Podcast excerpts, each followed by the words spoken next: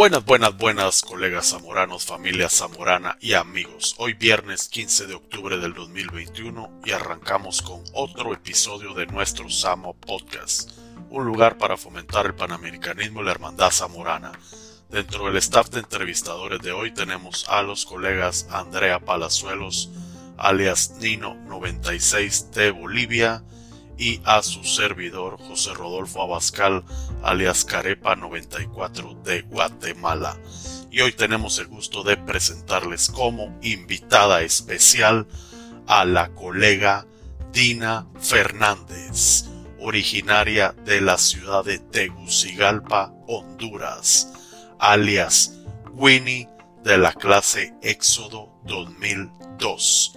Actualmente es la directora general de Protein Nutrition Solutions en Archer Daniels Midland, más conocida como ADM, una de las mayores compañías del agronegocio a nivel mundial, líder en el procesamiento y comercialización de granos, además de ingredientes e insumos, entre muchos más. Dina cuenta con más de 11 años de experiencia en investigación y desarrollo de proteínas vegetales.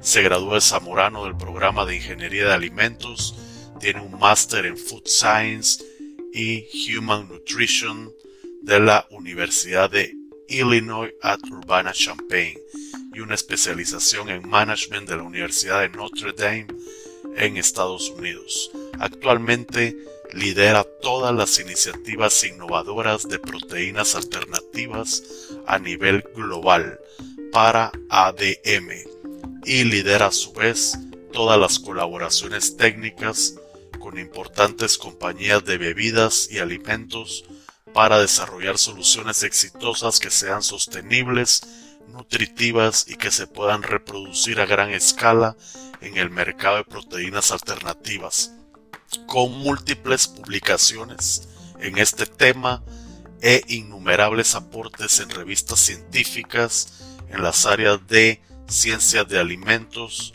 proteínas de plantas y nuevas alternativas para lácteos y cárnicos. Una zamorana de casta, señores, y todo un orgullo zamorano. Y como siempre decimos, el objetivo es que charlemos un rato entre colegas y amigos de la forma más cómoda y podamos conocerte más como persona, cómo ha sido tu vida dentro y fuera de Zamorano desde tus inicios hasta la actualidad. Así que Dina, bienvenida a nuestro Samo Podcast. ¿Cómo estás mm, hoy? Muchas gracias. Gracias por la invitación. ¿Por dónde te encontrás hoy? Contanos pues eh, estoy, estoy bueno, trabajando hoy desde mi casa con, con este, esta nueva modalidad de trabajo por el COVID. Eh, puedo trabajar algunos días de casa, pero estamos aquí cerca de la oficina en, en Illinois. Eh, trabajo en Archer Daniel Smithland Company, como ya lo, como lo expresaste. Y es un, un gusto estar aquí con ustedes. En, puro Chicago estás tú, ¿verdad? Sí, cerca de Chicago. Sí. Ok. Ok, Dina, qué gusto tenerte acá en nuestro Samo Podcast. Eh, como te comentaba antes, siempre nos gusta conocer de colegas que están eh, por el mundo haciendo grandes cosas y eh, en varias conversaciones ha salido el tema de lo que es proteína vegetal y pues yo, sabía que teníamos una colega zamorana que era experta en ese tema y por eso quise contactarte para que uno para conocerte a ti como persona y otro para conocer tu trayectoria profesional y que nos eh, cuentes, nos expliques un poquito eh, sobre lo que es la proteína vegetal, tal vez clarificar algunos mitos y leyendas que hay por ahí, pero qué gusto tenerte. Y, entonces, siempre nos gusta conocer a nuestro invitado desde sus inicios y quisiéramos que nos cuentes pues eh, dónde naciste y qué recuerdos tienes de tu niñez. Gracias, Andrea. Pues, como Rodo lo comentó, yo soy de Tegucigalpa. Yo nací y crecí en Tegucigalpa. vengo de una familia muy linda, muy unida. tengo, tengo dos hermanas eh, y, mis papás todavía y mis hermanas todavía viven en Tegucigalpa. Eh, solo yo soy zamorana en mi, en mi casa, mi, hermana menor es médico, la hermana de, hermana de medio eh, trabaja en finanzas, es emprendedora. Eh, y mis papás pues están retirados, cuidando nietos, felices en Teucigalpa y, y, y, en, los últimos, en los últimos años pues lastimosamente no he tenido mucho, mucha chance de, de ir para Honduras por el problema de COVID, pero pero ya pronto voy a ir este año. Y eh, Dina, nos, nos comentabas que, que, tu nombre eh, de la escuela es uh, Winnie, eh, pero ¿estuviste en el mismo colegio que, que Verónica? O... No, no, es más, yo conocí a Verónica en Zamorano, eh, pero me, me, pusieron el nombre Winnie porque yo creo que físicamente me parecía un poco a ella y porque dicen que yo caminaba igualito a Verónica. o sea, tenían el mismo pasito tum tum. Exactamente. Ina, y, y eh, ahí sé que recordando un poco tu niñez, eh, ¿cómo, ¿cómo fue esa niñez? ¿Tenés algunos recuerdos así bonitos que resaltan de esa etapa de tu vida? Pues mi, mi niñez fue una niñez muy feliz, muy, muy sencilla, eh, una una niñez dedicada, o sea, ir a la escuela. Fui una persona, una niña muy deportiva desde siempre. Empecé a, jugar básquetbol desde el tercer año de escuela primaria hasta mi último año de Zamorano. Em, siempre jugué mucho básquetbol, recuerdo.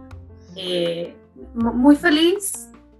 Mis hermanas y yo, ya saben lo que algunos de ustedes han de saber que es crecer con dos hermanas con una edad muy similar. Es súper divertido y uno pasa peleando, pero también, también pasa como viviendo con amigas, ¿no?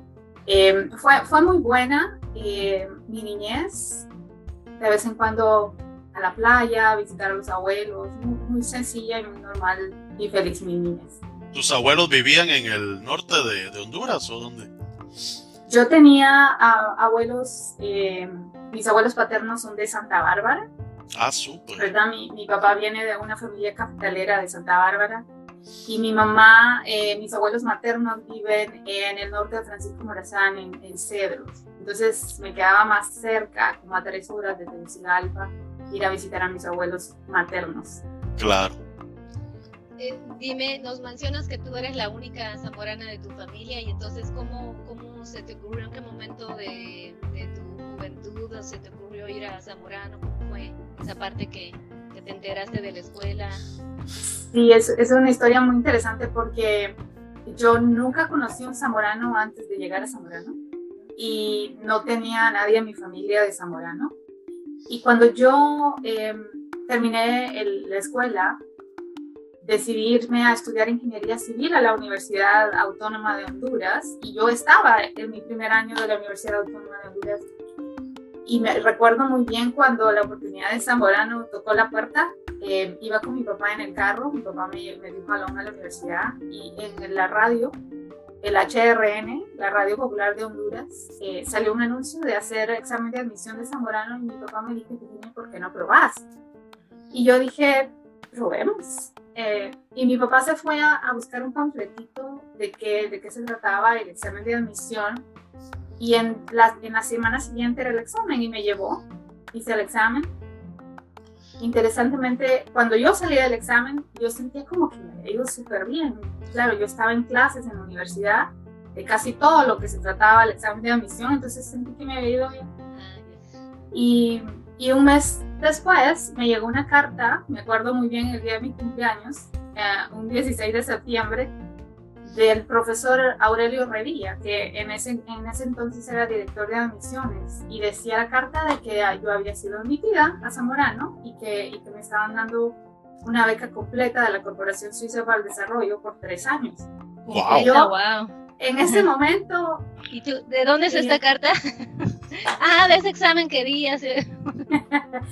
Entonces en ese momento yo decidí que ya no quería ser ingeniera civil y que yo me iba a ir a Zamorano a vivir en enero Ajá. Pero tenías claro, eh, o sea, e, ese cambio cuando viste, el, escuchaste en la radio, viste el panfleto, o sea, dijiste, ah, entiendo. Empezaste a investigar de qué será esto.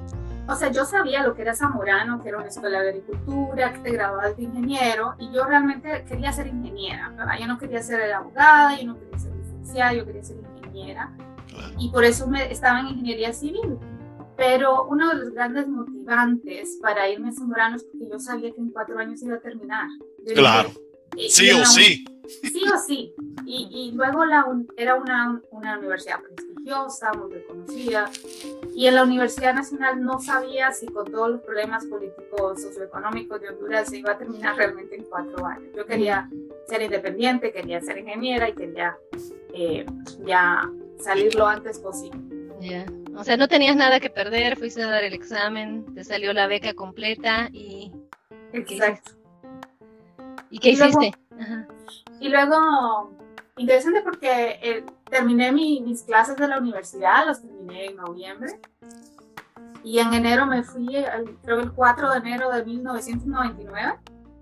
Agarré mi maleta y me fui para Zamorano y sin saber absolutamente nada de la reclutada, porque no, no sabía que era, nadie nunca me dijo. Eh, y llegué bien, pero bien nueva, ¿verdad? bien inocente. Y, y entonces, ¿cómo fue esa tu, tu, llegada? ¿Qué recuerdas del primer día? ¿Quién te ¿Conociste, los, los, juntaron antes de irse a todos los que iban a entrar? o Porque hacían unas como que reuniones de orientación. O... No, llegamos, creo que nos, hacían llegar una semana antes que todos los estudiantes para la semana de orientación. Pues mi papá me fue a dejar, mis padres me fueron a dejar y y ya quedas ahí, ¿no? Haciendo la fila en la OCE, ¿no? que se llamaba Oficina, no sé qué. Oficina de Servicios Estudiantiles. Servicios Estudiantiles. Y mm, hasta ahí todo bien. Luego me mandaron a traer mis uniformes a la, a la, ¿cómo se llama? La bodega. Y ahí me di cuenta que algo estaba diferente, porque encontré un par de reclutonas y me dijeron un par de cosas y yo las quedé viendo así como, ¿y a estas qué le pasa? ¿Verdad? Y, y, entonces me dice, me acuerdo de la mamoquina 02, em, mi reclutona de la colonia hondureña, y me dice, ¿cuál es tu nombre? Y yo Dina, ¿verdad que no sabes nada de la reclutada? Y yo, no, ¿qué es eso? Y me dice, ya vas a aprender, me dice. Yo te voy a enseñar. Yo te voy a enseñar. y luego yo me fui a mi dormitorio con mis, mis burros y mis pantalones, ¿verdad? En la mano el uniforme y todo lo que te daban en la bodega. Y llego a mi dormitorio y estaban todos mis colegas de primer año hablando de la recluteada y lo que era. Y, y luego yo empecé así como, en serio, yo no te puedo creer. Y, y, te decían, mejor esconderte. ah, y, y, bueno, ya, ya caché, ¿verdad? En, en, un día ya, ya, ya te diste cuenta cómo era la cosa y ya ibas al comedor con nervios, así como, hay que me van a mandar a hacer? Pero uno aprende rápido, ¿verdad?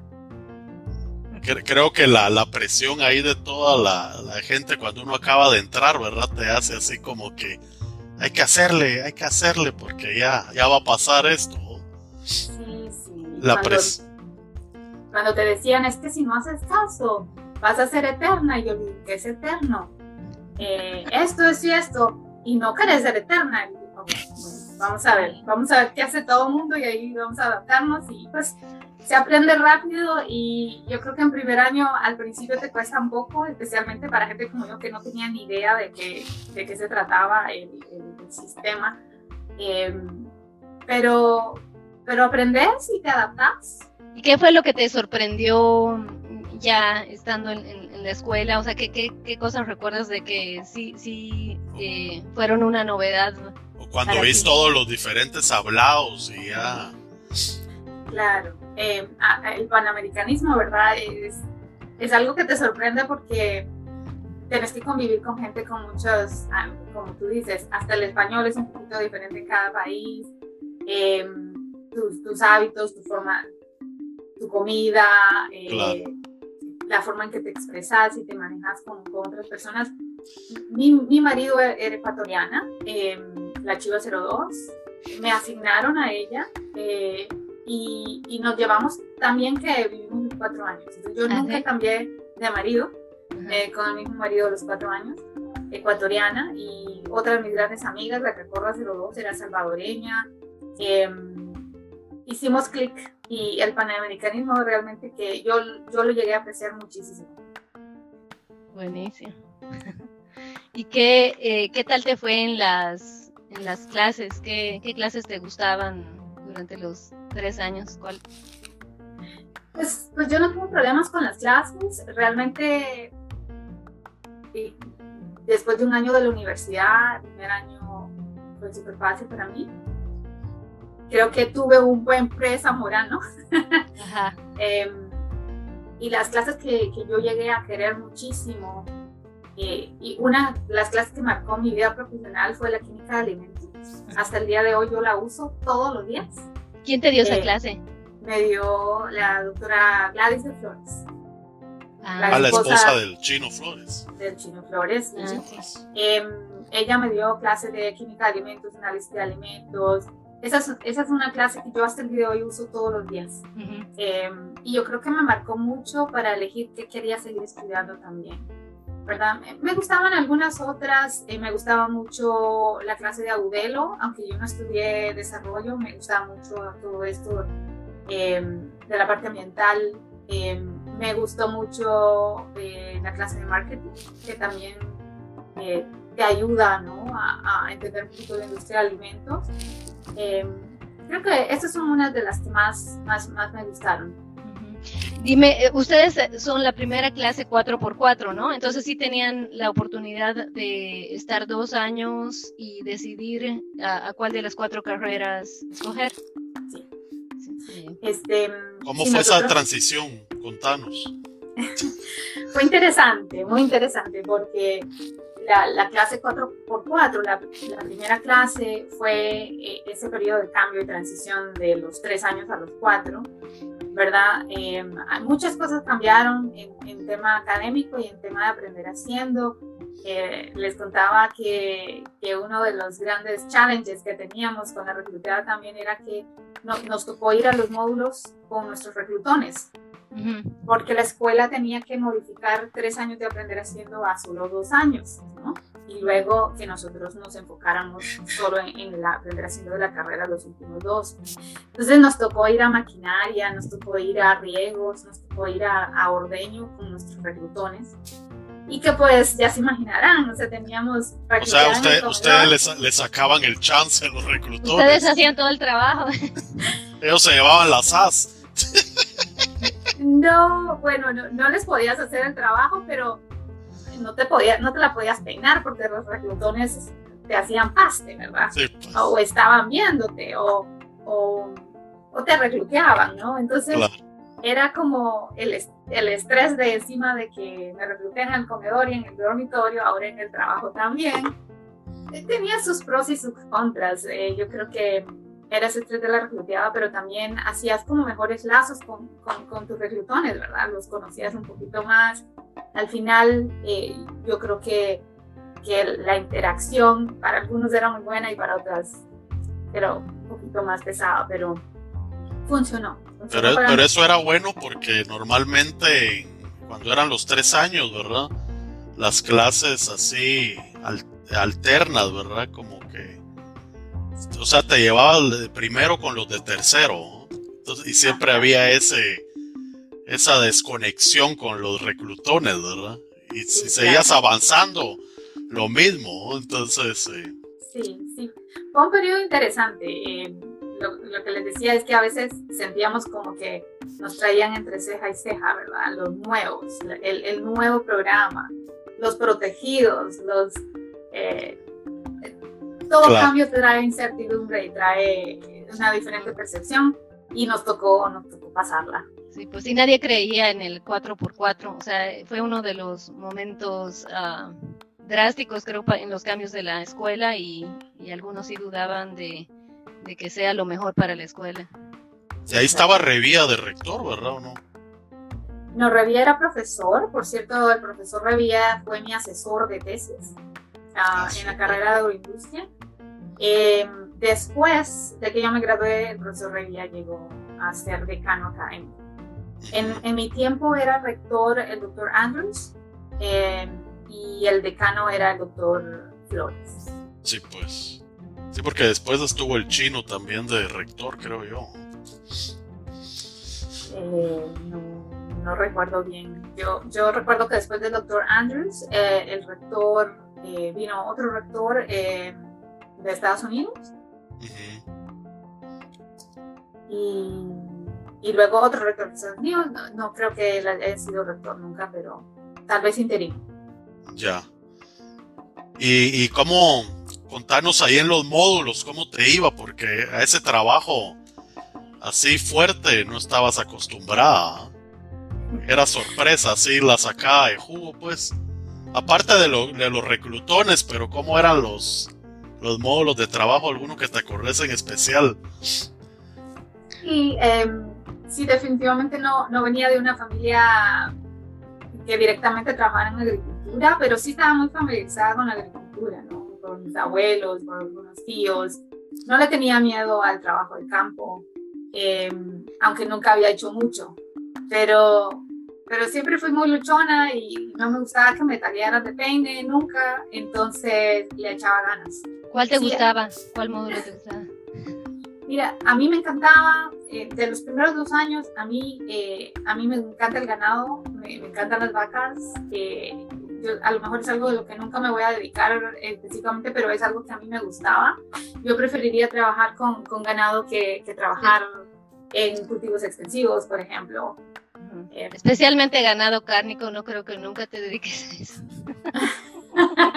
no, bueno, después hablamos de lo que me dedico ahorita, pero em, me gustaba mucho la parte de ganado cárnico.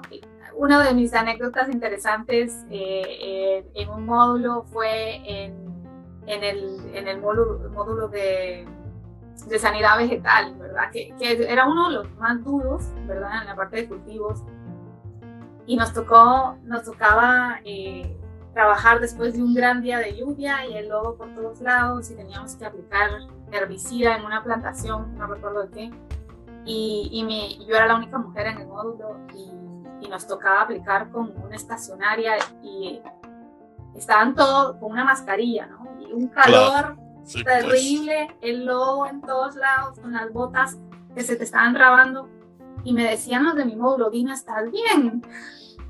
Y yo así como, sí, démosle, otra línea, démosle. Y yo ya no aguantaba, pero le seguía dando otra línea. Y a la siguiente línea, si no estás bien, nos paramos. Me decía mi, varios de mi módulo. Y yo le decía, no, no, sigamos. Porque yo no quería ser la que se paraba, ¿no? Al final ya no pude. Digo que agarré la mascarilla y se la tiré en unos pies del, al, al falsa, creo yo. Y, y luego dijeron, ok, vamos a tener un break porque está haciendo mucho calor. Y cuando veo a la derecha todo mi módulo tirado, con las máscaras quitadas, y me decían, es que ¿por qué no te parabas? Entonces ellos no querían pararse primero, querían que la nadie mujer fuera la que, la que se paraba pues. primero. Ah y me estaban va a preguntar que si me sentían que, que nos paráramos. Y yo le decía, no, démosle otra. Eh, fue muy interesante. Nunca se me va a olvidar que me decían mis colegas que todos queríamos que te pararas. al final, al final, pues así los breaks y terminamos el trabajo. Pero nunca se me va a olvidar eso porque yo sé la que, la que más aguantó.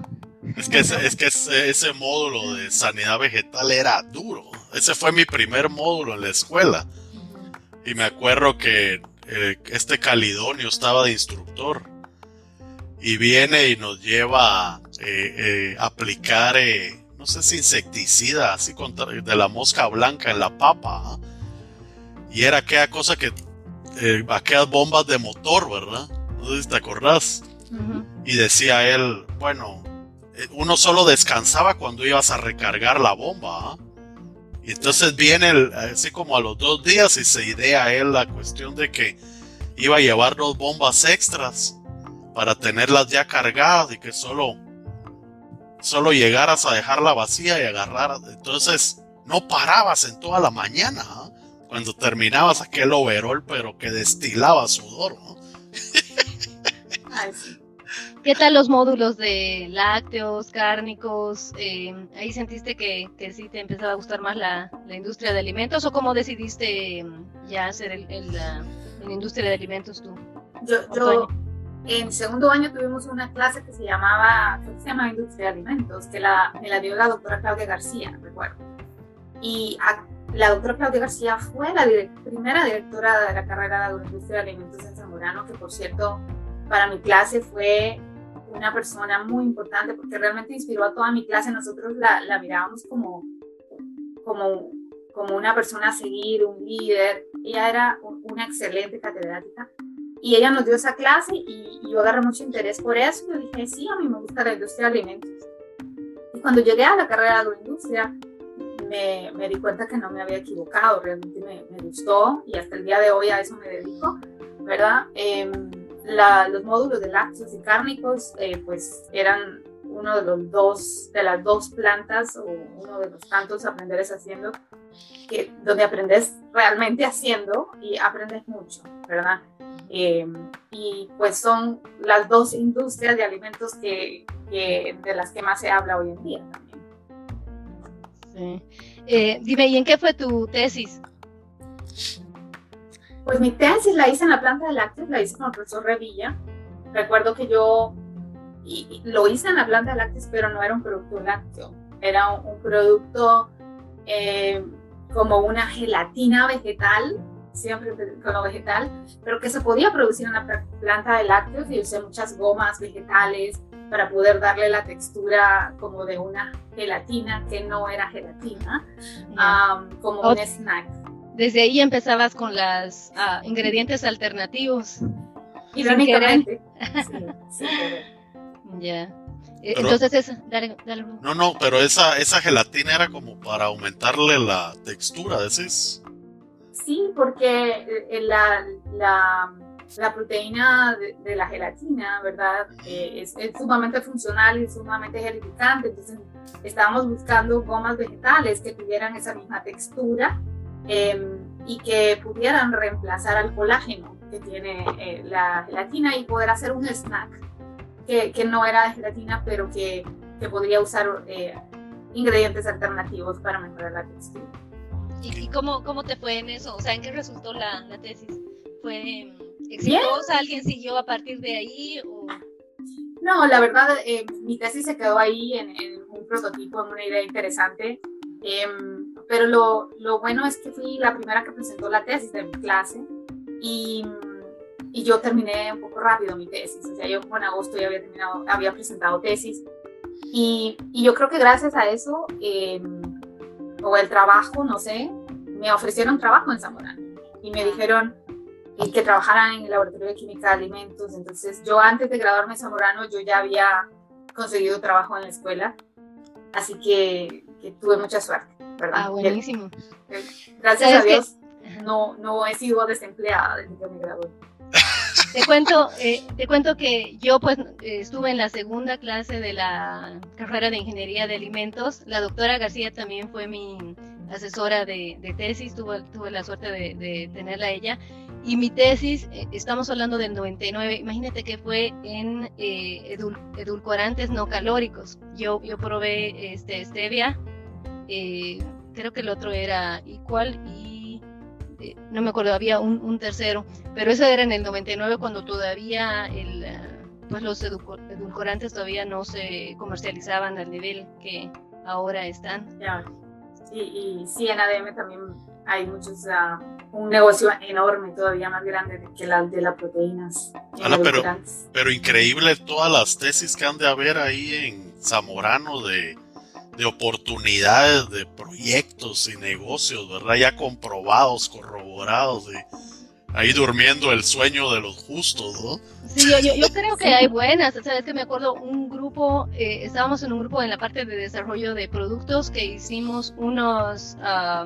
Eh, e-, eran como unas baleadas eh, congeladas, eh, catrachitas me acuerdo que se llamaban, pero igual que estoy hablando del año 99 y eso es algo que ahora es bastante común aquí en Estados Unidos, ¿no? Encontrar taquitos o ese tipo de productos congelados, entonces Yo creo que sí hay, hay buenas tesis que, que se hicieron. Sí, es, es, impresionante. Yo, yo, yo tuve la oportunidad después de graduarme de trabajar en Zamorano y también ayudar a asesorar algunas tesis y ahí hay una cantidad de ideas.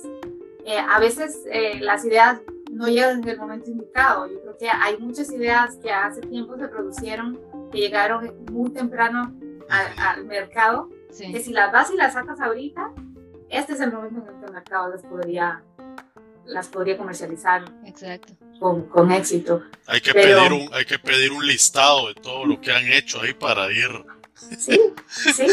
viendo oportunidades de negocio. Bueno, ¿y cuánto tiempo estuviste trabajando ahí en la escuela? O sea, ese año mismo terminaste en agosto la tesis. Sí, terminé en agosto, me gradué en diciembre. En diciembre. ¿Y estabas te quedaste trabajando en la escuela o...? Eh, empecé en enero del siguiente año. Ok. Ah, empezaste después de graduada. Después de graduada, sí. Yo, yo no trabajé durante graduada, sino que después de graduada. En, con mi programa no, no, era como con PIA, que tenías una opción como de estudio-trabajo, creo. No, mi, mi, programa ya no se podía. Eh, así que terminé que mi, mi, mi año en el después de la graduación, vacaciones en diciembre y en enero ya volví, pero como empleado.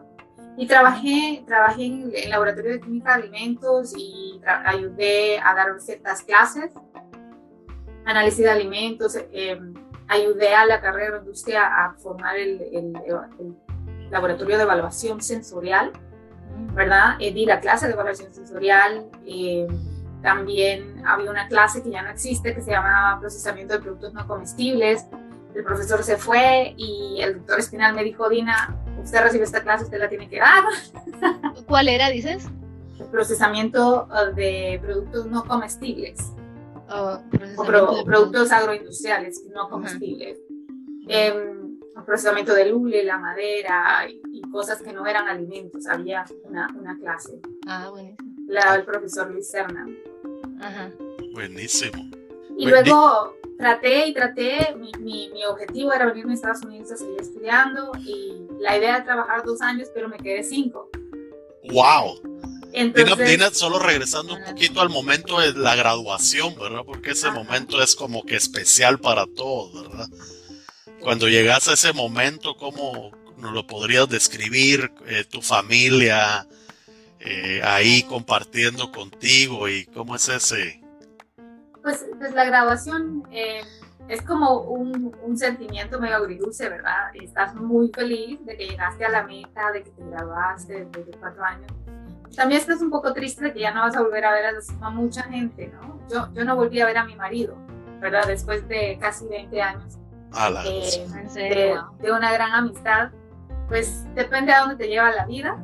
Y tú, tú, tú sabes que ya no vas a volver a ver a mucha gente. Eh, yo, yo siento que yo estaba, estaba contenta, más contenta que triste, yo estaba lista para un cambio, yo, yo quería ya salir y trabajar. Uh, mi familia es sumamente feliz, por supuesto. Eh, yo era la mayor, la primera que se graduaba eh, de mis hermanas.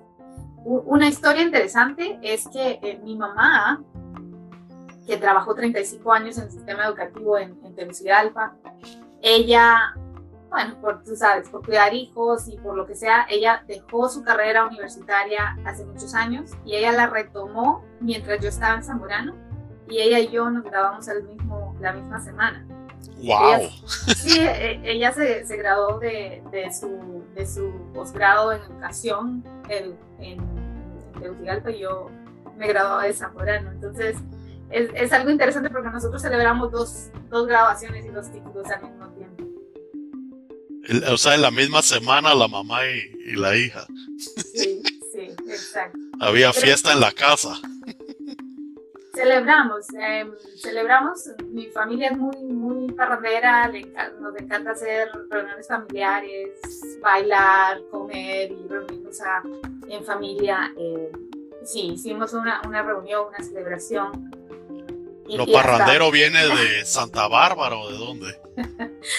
no sé, no sé dónde viene, pero sí, sí, nos encanta hacer fiestas y reuniones familiares y eh, yo creo que es una de las cosas que, que te llenan. ¿no? Qué alegre. ¿Y, y, tus, ¿Y, tus, hermanas qué decían en ese momento? Pues mis hermanas estaban estudiando en la universidad las dos. Eh, no, ellas muy contentas conmigo y ellas pues el reto de terminar como yo y, seguir quitándoles un peso de encima a mis papás, ¿verdad? ¿Y qué estudiaron luego ellas? Pues mi hermana menor es médico, ella estudió medicina, o sea, estudió ocho años de medicina. Em, y, y mi, mi, hermana Carolina estudió administración de empresas y también un posgrado en, en negocios, entonces ella es de bancos y de negocios. Pero bien aplicadas las tres. Sí, sí, gracias a Dios las tres, bien graduadas y, y, y creo que mi hermana se graduó un año después que yo y la, y la médico sí se graduó como tres, cuatro años después que yo. Pero toda tu familia en Honduras, ¿verdad? ¿O alguna de tus hermanas aquí también en Estados Unidos? No, ellas están en Tegucigalpa. Tegucigalpa, ok. Entonces, Dina, quisiste trabajar dos años en la escuela, pero terminaste trabajando cinco años. Cinco años. Em, yo, yo, yo quería venirme a Estados Unidos porque los estudios de posgrado que yo, que a mí me interesaban, estaban en Estados Unidos. ¿Ya tenías el inglés y todo? No, y ese yo creo que fue el problema por el cual... Esa era la, piedrita en el zapato. E, eso y que antes, antes no, no es como ahora que la escuela ha hecho un, trabajo excepcional ayudando a los graduados a venirse de pasantía a Estados Unidos. Antes no existían. E, e, es más, mi Era poco, era bien poquito. Mi clase fue la primera con que empezaron las pasantías y, yo recuerdo que de mi clase solo salieron fuera de Zamorano creo que seis y ninguno de Estados Unidos. Em, había uno en Guatemala, había uno en Cita de Costa Rica, había alguien en México, pero nadie en Estados Unidos. y, y, eso también, esas pasantías a Estados Unidos le han abierto las puertas un poco más rápido a los graduados para seguir estudiando. Yo, yo no tuve eso, entonces eh, yo tampoco estudié en una escuela bilingüe, yo, yo autodidacta con el inglés, el TOEFL y, y, eso tal vez me atrasó un poco de venirme a estudiar, pero al final lo logré. Sí, lo, lo, bueno es que tampoco es que estabas quieta, ¿no? Seguías eh, aprendiendo, dando clases, o sea, estuviste activa ese tiempo hasta que llegue el momento ideal. Pero lo, lo, que comentas, esas oportunidades de salir no, no habían. En el, en el 99, que, yo estuve en cuarto año cuando tú estabas en, primer año, eh, yo me, tuve que quedar en la escuela a trabajar, eh, trabajé un poco con la doctora García para que cuando se presente una oportunidad de lo que le decían service training, en ese tiempo había una oficina, eh, que, o sea, que yo esté más cerca de esa información para poder tomar la oportunidad. Y en la, lo que es materia de, industria de alimentos eran contadas, de hecho no había nada. yo, yo, mi, mi, pasantía o ese mi service training fue con eh, una fábrica de quesos, entre comillas, prácticamente era un granjero con unas cuantas vacas que hacía quesos, pero, o sea, cero, cero ciencia ahí. Entonces, ese es el que yo tomé, pero eh, gracias a, Dios, como dices, han hecho un trabajo excelente en ir um, consiguiendo más lugares para que los estudiantes vayan a, tener esa práctica. Sí, claro. Yo, yo, creo que esas pasantías que ahora tienen los estudiantes son, son valiosísimos y, y, que la escuela haya decidido eliminar o dedicar un, trimestre a que ellos salgan y tengan este exposure, ¿verdad? A la industria o a un a una universidad, te abre muchísimas puertas. ya, ¿Cómo, fue en tu caso? ¿Cómo, fue entonces? ¿Cómo conseguiste salir a tener esa experiencia? O, o, estudiar. Igual que tu caso, como, como tu, tu, mismo caso de quedarse en la escuela para tener ese exposure y tener toda esa información de oportunidades que podrían salir. En mi caso, yo como era parte del cuerpo docente eh, del de la carrera de agroindustria, eh, conocí a muchos profesores de universidades de Estados Unidos que visitaban Zamorano. Y en una de esas tantas pláticas conocí a, un profesor, se llamaba Carl, Carl, Wayne Gardner, y él me decía, Dina, em, ¿qué quieres hacer? Y yo le decía que yo quería ir a estudiar em, una maestría, y me dijo, yo, yo, te voy a, yo te voy a llevar a una pasantía, y luego allá vos conseguís tu maestría. Y yo dije, vámonos, ¿no? Eh, renuncié a Zamorano y, me vine una pasantía de seis meses.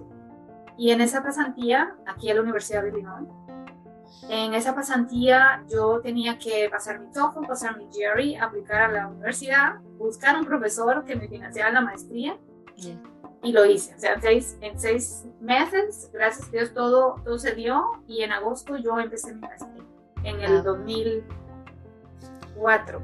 O sea, sacar fibra. 2008. Prácticamente, ¿verdad? Sí, sí. Ahora, ahora la pasantía es como un trabajo, eh, ¿o no? En la universidad, ¿verdad? Sí. Sí, yo trabajaba eh, para un profesor, una profesora en un proyecto que era financiado por, eh, por el USDA. Era un, un, estudio científico que, que, es en proteína de soya, por cierto. Ah, también, wow. Todo, todo, todo eran proteínas. Eh, y me lo financió este profesor Carl Wayne Garner la mitad y la mitad del, USDA. Entonces, como yo empecé ese proyecto, eh, la, la profesora, por cierto, mexicana, el día de mi tía, eh, me dijo, Dina, ¿te quieres quedar? Eh, yo te pago la mitad y el USDA te paga la otra mitad y vamos a buscar una empresa, que en este caso fue Monsanto, pagó otra parte, entonces yo me financié mi maestría con ese proyecto de investigación. ¿Y cuál, cuál era el proyecto de...? El, el proyecto, el proyecto era el análisis de un, una semilla mejorada de soya alta en, una fracción que se llama beta-conglycine que Monsanto había desarrollado y, y, estábamos tratando de entender cuáles son las propiedades nutricionales de ese cambio de las fracciones proteicas en la soya con esta nueva variedad.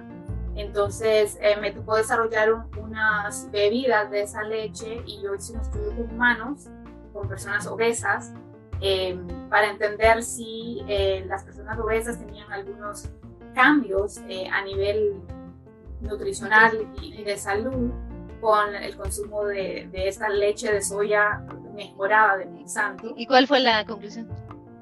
Pues yo lo comparé contra contra la leche de vaca, o sea, tenía tres grupos, tenía eh, tres grupos de personas obesas consumiendo leche por tres meses. Eh, unos consumían leche normal de vaca, otros consumían leche de soya normal y otros consumían la leche mejorada de Monsanto. Eh, y pues vimos muchas mejoras en, en, en, en el impacto antiinflamatorio. parámetros antiinflamatorios fueron mucho mejores con las proteínas de soya, eh, y también vimos un poquito de, de reducción de grasa muscular um, y algunos otros parámetros que eran beneficiosos comparando las leches de soya versus la leche eh, normal. ¿no? Sí, pues. Uh -huh. O sea, la presión y todas las cuestiones ahí sí que... Capacidad antioxidante, claro. le, medíamos, el peso, eh, la grasa corporal. Eh, y también algunos parámetros que, que están relacionados a, a, la salud gastrointestinal. Entonces medíamos uh, la glucosa, cómo sube la glucosa en la mañana cuando consumís los dos, dos tres tipos de leche que le dábamos. Fue, fue un estudio largo, un estudio que, que duró como un año y medio eh, y, y, publiqué tres papers de, de, esa, de esa tesis. Ajá, buenísimo. Y una vez eh, que, que, te graduaste, ¿tuviste la oportunidad de hacer doctorado? ¿Querías o ya la tenías claro uh, qué querías hacer a partir de ahí?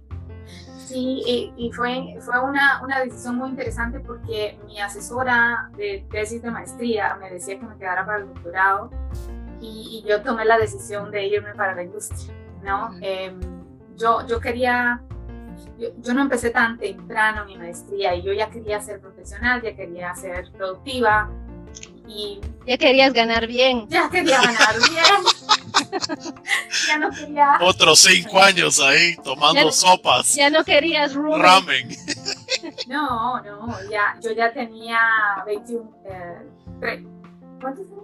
Ya tenía 31 años. Sí, eh, pues. Y entonces yo dije, otros cuatro años yo tomé la decisión de irme a la industria, ¿no? Entonces, eh, gracias a Dios creo que la decisión hasta ahora no me he arrepentido, pero hoy en día si un estudiante me dice que está dudando de que se quería un doctorado, yo le diría que se fuera a estudiar un doctorado, porque el mercado ha cambiado mucho, hay mucha competitividad, hay mucha gente con doctorados, entonces eh, yo creo que en mi caso tomé la, la, buena decisión, creo que me ha ido bien, al menos como yo he querido que me vaya.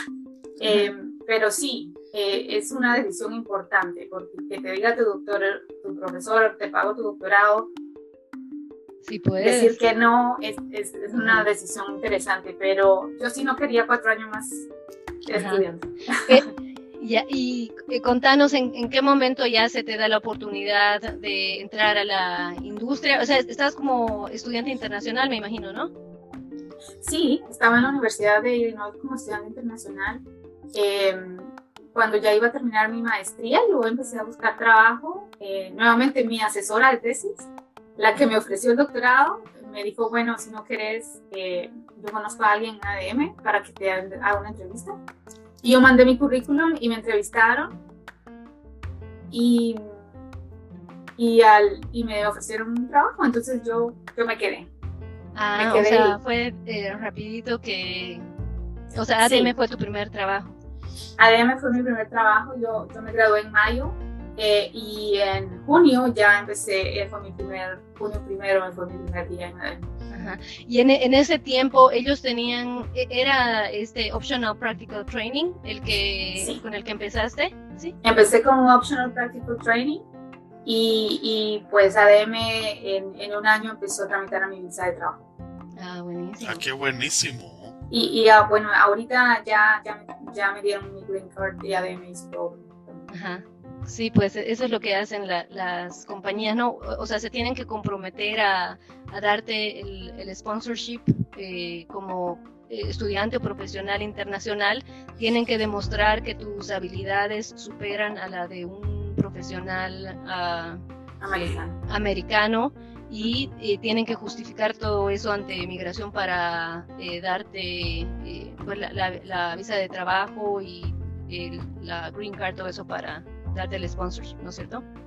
Totalmente, sí. Es todo un proceso. Eh, hay que tener mucha paciencia con todos estos procesos, pero eh, mi empresa contrata un bufete de abogados y, y, realmente que ellos hacen todo por ti. Sí. tú tienes que dar toda la documentación y estar pendiente de ir a las citas y todo lo demás. Y, no, y, y pues después de, bueno, este es mi año 11 con AM, entonces va, vale, valió la pena. ¿verdad? Claro. Yo te... Sí, me, me, imagino que las empresas dan, abren la oportunidad esa al principio y, y en el interín que ya evaluaron que el, el candidato, el desempeño es eh, muy bueno, ya es donde abren la oportunidad para, para claro. todo. Sí, hay que, hay que tomar e, esto de las internships, eh, es, no parece tan importante, es importantísimo porque te abrís la puerta o, o empezás a conocer gente y hacer las conexiones que necesitas para que entiendan tus capacidades y para, para que vean cuál es, cuál es tu forma de trabajo eh, y, para convencer a alguien en, que se meta a un rollo como, como este, que es un montón de trabajo, eso de, de hacer que una empresa te haga un sponsorship para que te quedes. Eh, pero sin, sin esa ventanita de, de un, un internship, eh, es un poco difícil. Solo mandando un CV y leyendo un CV eh, es bien difícil que alguien tome el riesgo de decir, véngase, quédese. Sí. Um, así que ojalá todos tuviéramos un poquito más de oportunidades de ese tipo. ¿verdad? Claro, no, yo tuve la misma experiencia por medio de Nestlé. Nestlé me, me hizo sponsor el, la visa de trabajo, luego la, la green card y pues súper agradecida con eso y qué bueno que lo, que lo aprovechaste. Gracias. Este, ¿Te acuerdas que te llamé el, el, año pasado porque estaba con Impossible Foods? Bueno, sigo, sigo trabajando con ellos. ¿Sigues en Impossible? Sí. Eh, ¿Qué haces en Impossible?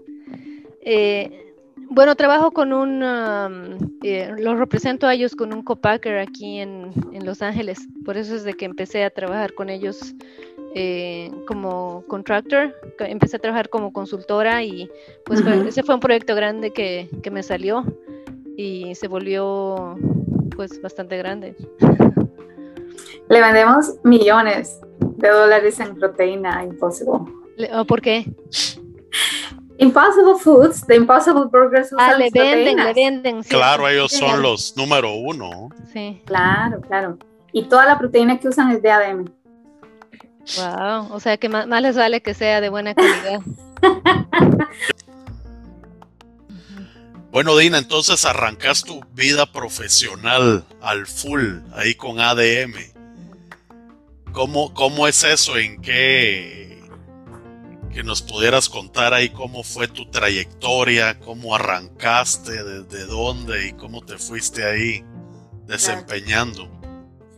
Mira, yo, yo tuve, yo, yo no sé si es suerte, pero tuve la suerte de que me contrató eh, una persona que me, que me, dio muchas oportunidades y que a lo mejor vio potencial en mí. Eh, un señor americano, un super gurú de las proteínas, del mundo de la industria de las proteínas aquí en Estados Unidos. Un señor que escribe libros sobre cómo producir proteínas. ¿Cómo se eh, llama? Se llama Ross Egbert. y él se, se, retiró hace tres, tres, años, ya te voy a contar. y él me enseñó de todo, me, me, me, enseñó a poner los pies en la tierra, de, que el mundo de la universidad y el mundo del laboratorio, de tu maestría o de tu doctorado, eh, es, teóricamente muy bonito, pero, pero él me puso los pies en la tierra. luego está la realidad. Luego está la realidad, esta es la industria, así se hacen las cosas, esto es importante, esto no es importante, esto es un, algo muy bonito para un paper, esto es realmente lo que pasa en la industria, ¿no? Entonces aprendí millones con ese señor, ah, me, me cambió la perspectiva mucho Em, ¿Cómo se llamaba tu, tu posición inicial? En, pues, pues yo empecé como un Protein Research Scientist, ¿verdad? Eh, era un Protein Scientist. Em, y luego yo, después de un par de años, pasé a ser un Protein Specialist. Eh, y después eh, me hicieron un Protein Research Manager y, yo ya tenía un par de empleados y pues hoy en día mi, mi jefe era el director de investigación de proteínas en, para ADM en ese entonces y él se retiró y, yo me quedé en su puesto, ¿no? Em, y ahora hoy yo soy la directora de investigación de proteínas. Eh, eso fue una transición, esto pasó en, 11 años, no, es de la noche a la mañana. A, medida que ibas aprendiendo te daban más responsabilidad porque pues sabías cómo funcionaban las cosas, me imagino que, que aprendías eh, de cada una de las funciones y luego te daban más responsabilidad. Eh, claro. Gente. Sí, y yo, yo creo que una de las claves que me ayudó a, ir explorando un poquito es mi insistencia de, de, estar al lado de mi jefe. Yo me sentaba enfrente de él escuchaba todo lo que decía, eh, ya sabes que el sistema americano de que no tenés oficinas tan, tan privadas, ¿verdad? Entonces yo, eh, yo le, le, pedía que por favor si me daba proyectos me hiciera entender cuál era el, el, el, el negocio detrás de cada proyecto. O sea, yo, yo quería entender que, que, cómo ADM iba a hacer dinero con este proyecto. Entonces, esa es una visión que no todos lo saben tenemos, ¿no? A veces eh, tenemos algunos investigadores que se dedican a, como ratita de laboratorio, como dicen algunos, a, hacer el experimento, a generar los datos, pasar los datos, hacer una hipótesis, crear una conclusión. Entonces yo trataba de ir un poquito más allá y, hacer que mi jefe me hiciera entender cuál era el negocio detrás de ese experimento. Y, y, yo le, siempre le insistía que yo, a mí me encantaba la investigación, pero que yo quería entender el negocio. Y me llevaba, me llevaba como, como de, como venía a escuchar a sus reuniones, ¿no? Ah, Entonces, o sea, un excelente mentor para ti que te ha llevado de la mano, pero tú también has mostrado el interés. Sí, yo, yo, yo se lo decía, yo, creo que hay mucha gente que no lo dice, pero yo, yo le, cada vez que podía, cuando se podía, a veces me decían que no, eh, pero eh, le decía yo, yo quisiera ir a la reunión para entender por qué estamos haciendo esto. Entonces él me llevaba y al principio calladita, pero después vos vas generando tu propio, tus propias opiniones y vas generando recomendaciones. Em, cuando él no estaba, yo, le, yo me ofrecía a, agarrar responsabilidades de él. Entonces cuando él se iba de vacaciones, yo he tenido como plan B para la gente que quería, que ir a ciertas reuniones. Entonces era un poquito de, de tratar de ver dónde está la oportunidad. Y, y, por supuesto que tenés colegas que también quieren lo mismo, ¿no? Entonces, eh, también estás compitiendo con otra gente al lado tuyo, la, la industria es súper competitiva. Claro, porque no eres la única scientist, ¿no? O sea, hay varios que, que pueden uh, tener las mismas oportunidades. También, yo creo que depende de, de cada quien, ¿no? De, de buscar Claro, claro. Y pues a veces te toca trabajar en equipo, muchas veces te, te, toca trabajar en equipo, pero cuando te toca trabajar en algún proyecto individual, eh, tratar de sacar lo más que lo mejor. ¿no? Sí.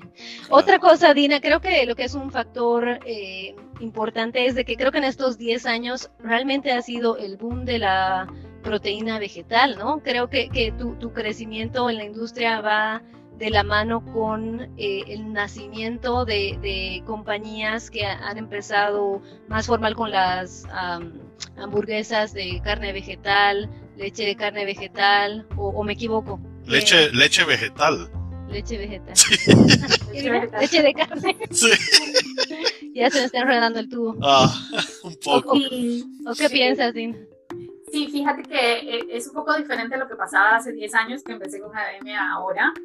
Em, y, yo creo que uno, una de las claves ha sido tratar de escuchar qué pasa en el mercado, ¿verdad? Y, qué, qué, quieren los nuevos consumidores. Em, a lo mejor las proteínas de, vegetales hace 10 años solo eran catalogadas como extensores para la industria cárnica, ¿verdad? O extensores para otros productos. Hoy en día son considerados, pues, eh, el centro o, el factor más importante para el desarrollo de ciertos productos, como los productos veganos, vegetarianos, lo que llaman análogos cárnicos, análogos lácteos. Eh, en los últimos cinco años específicamente, el, el boom del mercado vegetariano eh, explotó en todo el mundo. ¿no? Y yo, yo se lo atribuyo varios factores. Eh, número uno es que la nueva generación ya tiene poder adquisitivo, ¿verdad? Y esta nueva generación creció creció escuchando de que tenemos que consumir alimentos que son sostenibles, alimentos que son más nutricionales, alimentos con propósito, ¿no? Y, eh, además salvar el planeta. Y salvar el planeta, eh, ayudar a las nuevas generaciones, etc. Entonces, las proteínas vegetales tienen una historia muy buena, muy buena desde el punto de vista de sostenibilidad, desde el punto de vista de nutrición, desde el punto de vista de diversidad de la dieta, ¿verdad? Tenemos una población creciente que tenemos que alimentar y, para eso tenemos que hacer uso eficiente de los recursos naturales. Y, las proteínas vegetales son una forma eh, muy eficiente de producir proteínas en, en, un, ah, con, con, pocos recursos, ¿no? Eh, con los datos, pues no quiero tirarles el tubo, pero eh, la, hay muchos datos que producir una tonelada de proteína vegetal eh, puede reducir el uso de agua, de energía, reducir las emisiones de, gas invernadero em, y también haces mejor uso de la tierra, ¿verdad? Por, tonelada de, proteína vegetal versus de proteína animal. Esto no significa que, nos, que la industria de, de las proteínas vegetales quiera demonizar a la carne o a los lácteos. Eliminar por completo. Por supuesto, el mundo no va a dejar de comer carne, ¿verdad? Nos gusta la carne. A mí, yo no soy vegana, ¿verdad? Eh, el mundo no va a dejar de comer eh, lácteos. Pero, pero creo que el mercado está exigiendo cambios, está exigiendo más diversidad, está exigiendo más opciones. Y, y hoy en día vemos a los monstruos de la industria cárnica invirtiendo en compañías de productos vegetarianos y de, carnes alternativas. ¿Por qué? Porque ya vieron que las nuevas generaciones quieren opciones y están dispuestos a pagar más por ellos. ¿verdad? Entonces, yo creo que es una cuestión de oportunidades, eh, es, es una industria donde se puede innovar un montón y, pues gracias a Dios yo he tenido la oportunidad de, de, de, trabajar en una empresa que por más de 65 años ha trabajado con proteínas vegetales pero, pero en estos últimos cinco años ha sido una explosión en el mercado. ¿Y la tendencia es la misma eh, aquí en Estados Unidos, en Europa? ¿Cómo, es diferente? Eh, ¿Y en Latinoamérica? ¿Qué, nos podrías decir de eso? el, el, la, el, crecimiento de, de, la demanda por productos de origen vegetal y de los plant-based foods, de los análogos cárnicos, lácteos, etcétera, es en todos lados, en algunas regiones más que otras. Yo diría que la más activa es el mercado europeo, ¿verdad? Número uno, y, eh, Estados Unidos y, Asia también están muy activos. Es más, el potencial de Asia es enorme, mucho más que el mercado europeo, porque ahí hay mucha población, ¿verdad? Em, y, el mercado latinoamericano está creciendo. Probablemente un poquito más lento en, temas de, de mercado vegetariano, pero ustedes ya ven a, a Marfrig en Brasil sacando eh, hamburguesas vegetarianas y, vemos a un Sigma en México también eh, sacando análogos cárnicos. Sí, estaba, estaba viendo yo unas estadísticas, ¿verdad? Por ejemplo, decía que en Europa, de dos años para acá, el consumo de, o el incremento de veganos eh, ha sido del 400%. Y, y también que la industria, por ejemplo, de plant-based meat, ¿verdad? Se proyecta para el 2024, ¿verdad? En 8 mil millones de dólares, ¿verdad? Y ese, y ese, lo que hablabas tú del, contra la ganadería, porque siempre está el, pero. Pero, el, eh, por ejemplo, si nos vamos a las bebidas, ¿verdad? De plant-based, el, crecimiento es exponencial, ¿verdad? De bebidas de, leche eh, plant-based, ¿verdad? Alternativas. Y, alternativas, y decía que, que, por, e, que dentro de dos años, ¿verdad? Ese mercado de bebidas de plant-based, milk, ¿verdad? Va a ser eh, aproximadamente de 25 mil millones de dólares, ¿verdad? Ese mercado. Pero aquí viene la otra parte, que el consumo de leche de, vaca, ¿ah? se pudiera decir, eh, se proyecta para el año entrante una disminución del 22%. Entonces, como que la gente está cambiando sus eh, hábitos. Sus hábitos, ¿verdad? Y la vez pasada escuchaba, yo no sé si escuchado la empresa esta de Ripple, que Ripple Foods, Ripple Foods que producen leche de arveja. ¿ah? Decía el presidente de la compañía que, que en Estados Unidos eh, el 38% de, de, los consumidores, eh, pues el 38% de la población consumen productos plant-based, ¿verdad? Se inclinan por los productos plant-based y que esto sigue en aumento. Entonces, si lo miramos desde un punto como industria, es, es un crecimiento exponencial que se proyecta hacia el futuro.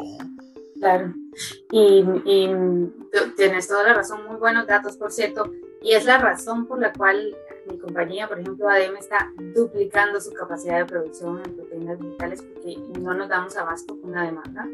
y, y, no solo es eh, en, en, las hamburguesas ¿no? vegetarianas, estamos hablando de de, chicken nuggets, estamos hablando de chorizos, estamos hablando de toppings para pizza, estamos hablando de bebidas, yogurts, helados, leche, quesos, helados. Eh, estamos hablando de barras nutricionales, o sea, es una gama de productos. Eh, em, y, sin mencionar que el mercado de la nutrición deportiva también está cambiando un poquito su percepción de, de solo consumir eh, suero de leche a un poquito otras opciones como plant-based y, y, no es solo para los veganos, ¿verdad? El potencial es para el mercado, el máximo potencial es los flexitarianos, ¿no? ¿Qué es ese término? Eh, a ver, explícanos, uh, Dina, ¿qué significa flexitarianos? Bueno, eh, un poquito de historia, eh, esta ola famosa flexitariana viene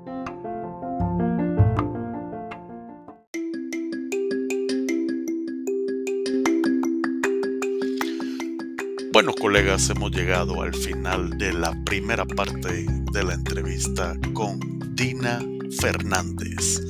Los invitamos muy cordialmente a que no se pierdan la segunda parte de esta interesantísima entrevista, donde Dina nos seguirá contando a detalle todas las oportunidades y desafíos que se vienen al futuro respecto a las protein plant-based Products. Así que señores, no se lo pierdan y hasta la próxima.